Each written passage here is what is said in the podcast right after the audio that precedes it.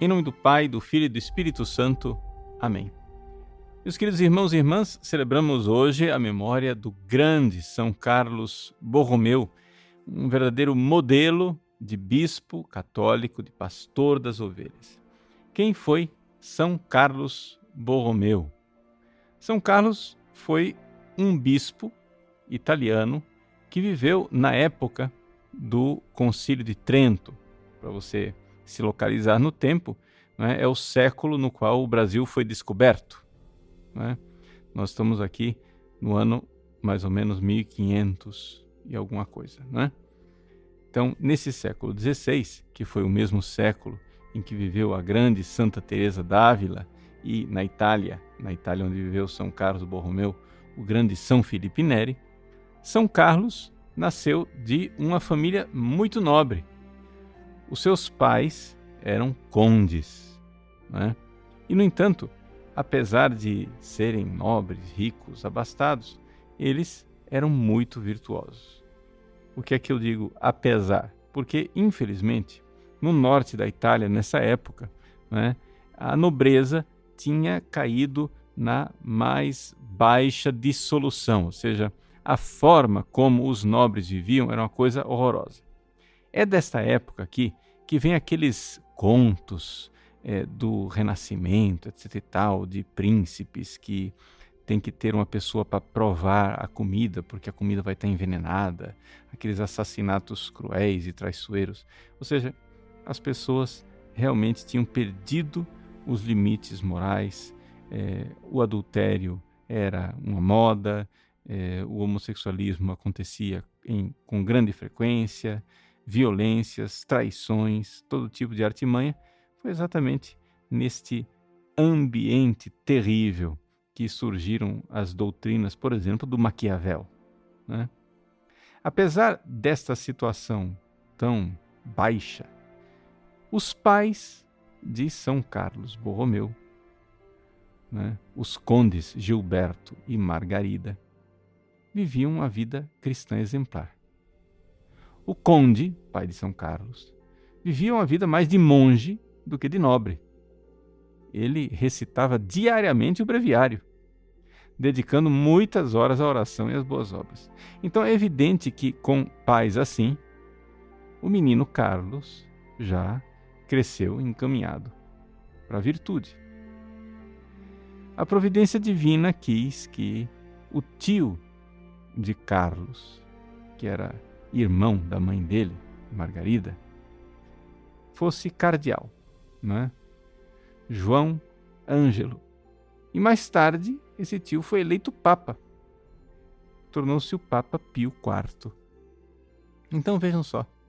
Isso fez com que este menino, que desde cedo viveu na família virtuosa, né, fosse destinado a uma carreira eclesiástica fulminante.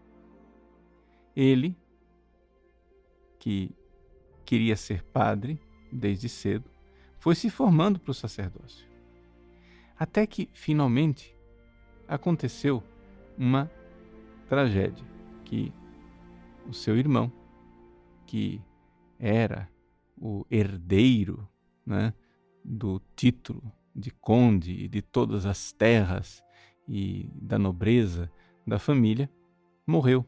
E todo mundo esperava que o Carlos, que era o segundo da fila, assumisse, né? renunciasse ao sacerdócio, fosse se casar e continuasse sendo é, nobre. Alguém tinha que dar continuidade à família. Mas ele não quis saber disso. Ele verdadeiramente se decidiu pelo sacerdócio. O seu tio, que a essa altura das coisas já tinha se tornado papa, então o nomeou cardeal arcebispo de Milão. Você vai dizer assim: ah, mas isso é nepotismo, né? É, mas é o nepotismo que deu certo. Ou seja, o tio nomeou o sobrinho cardeal arcebispo de Milão, mas de fato o rapaz tinha uma é, virtude enorme. E então São Carlos Borromeu foi quem se empenhou para pôr em prática os decretos do Concílio de Trento. Qual era a situação da Diocese de Milão quando São Carlos assumiu como, como arcebispo. Né? Os padres, isso as testemunhas da época dizem, os padres viviam a vida muito mais desregrada do que o povo. Ou seja, e a ignorância dos sacerdotes era tão grande, tão grande, que a maioria dos padres não sabia a forma dos sacramentos. Imagine só que tragédia. O povo vivia assim, mesmo como ovelhas sem pastor. Os padres não ouviam confissões. Não confessavam os outros e não se confessavam. A bebedeira, o fato, o concubinato, padres morando com mulheres, era a coisa mais comum. Inclusive a falta de fé. Padres que acreditavam em superstições mais horrorosas. Então, vivendo essa vida sacrílega, né, em que o sacerdócio entregue a bebedeira, a mulheres, as superstições, etc, etc, é evidente que é, a celebração dos sacramentos e da própria missa né, estava entregue a uma situação escandalosa.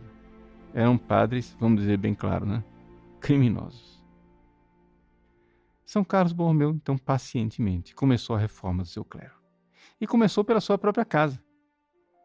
Ele instituiu né, que os padres que moravam com ele precisavam ter um horário para oração mental, precisavam se confessar todas as semanas, rezar missa todos os dias. Instituiu que eles iriam fazer refeições juntos. Durante as refeições, iria ser lida a vida de um santo. E assim começou a reforma na sua própria casa, na Cúria, onde ele morava. Instituindo isso daí, fez um seminário, começou a formar padres né, bem formados e foi fazendo a reforma que foi desejada pelo Concílio de Trento.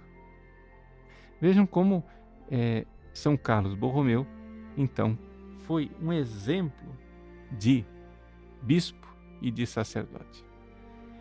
E a sua vida, digamos assim, foi como que coroada pelo grande heroísmo dele, né? quando em 1576 uma peste assolou a cidade de Milão.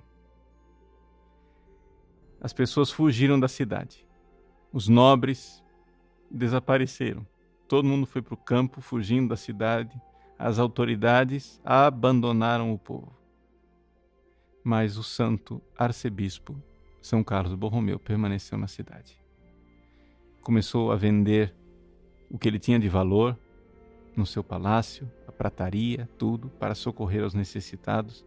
Abriu sua casa para as pessoas que sofriam de peste, inclusive deu até mesmo o seu próprio leito para os doentes ele foi atender os necessitados, as pessoas que estavam doentes de peste em quaisquer lugar. Nas casinhas, nos casebres mais remotos. E tudo isso fez com grande zelo, com grande amor pela salvação das almas. Vejam que coisa extraordinária que exemplo luminoso para nós hoje, porque muitos destes problemas que São Carlos vivia são problemas que também nós vivemos hoje. Então, é importante a gente ver como Deus escolhe santos que são como que fachos luminosos que iluminam toda uma época. Como é que a igreja então podia sair desta crise terrível. Eu concluo dizendo né, que uma das coisas mais importantes que São Carlos fez, que é uma coisa raríssima que um cardeal fizesse na sua época, foi a pregação. Era uma coisa muito rara que estes eclesiásticos, assim, de altos cargos, pregassem.